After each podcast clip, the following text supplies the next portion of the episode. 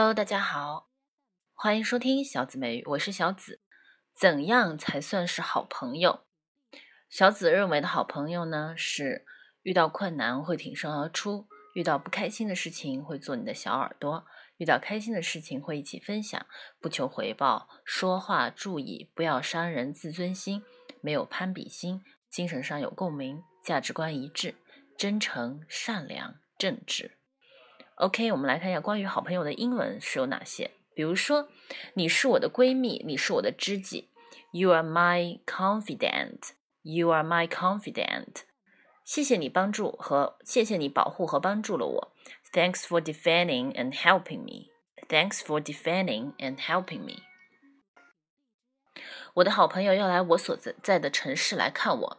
My friend is coming to town for a visit.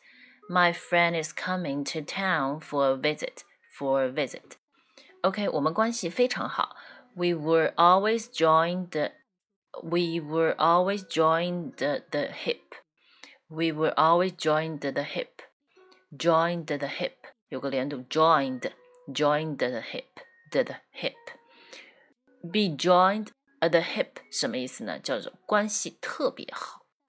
We were always joined the hip hip 注意这个 hip，结拜兄弟呢关系很紧啊，我们是结拜兄弟。We were blood brothers. We were blood. We were blood brothers，就是关系很好的结拜兄弟。他总是呢保护帮助我，我信任他会和我说任何事情，会很直白的跟我说他的想法。She always had my back and I could always count on her to give it to me straight. She always had my back, and I could always count on, count on her to give it to me straight. Count on her 可以连读是 count on her, count on her，因为我们的 nt 组合 t 是可以不发音的。She always had my back, and I could always count on her to give it to me straight. Straight，注意这个发音。 那么我们讲一下这几个词组，叫 to have somebody's back，就是 to defend or help somebody，保护、帮助某人；count on somebody，就是相信某人的意思；to give it to me straight，就是 to tell someone the truth，就不管开心或不开心，都要把实话告诉他。你们关系还那么好吗？Are you still close? Are you still close? 就是问他们，你们关系还那么好，还那么近吗？我要当面告诉他我结婚的消息。I want to bring the news to her face to face.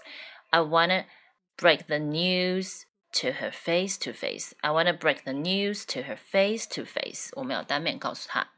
小紫的寄语都是非常实用的句子，大家可以运用到自己的生活中。现在我问你，闺蜜、知己会不会说叫 confident？问你结拜兄弟会不会说叫 brother，叫 bloody，叫 blood brothers，对不对？帮助、保护、相信又怎么说呢？自己闭眼睛总结一下哦。OK，欢迎关注我的微信公众号“小紫美语”，拜拜啦！也欢迎订阅我的荔枝，订阅以后就会有更新的节目会第一时间收到哦，拜拜。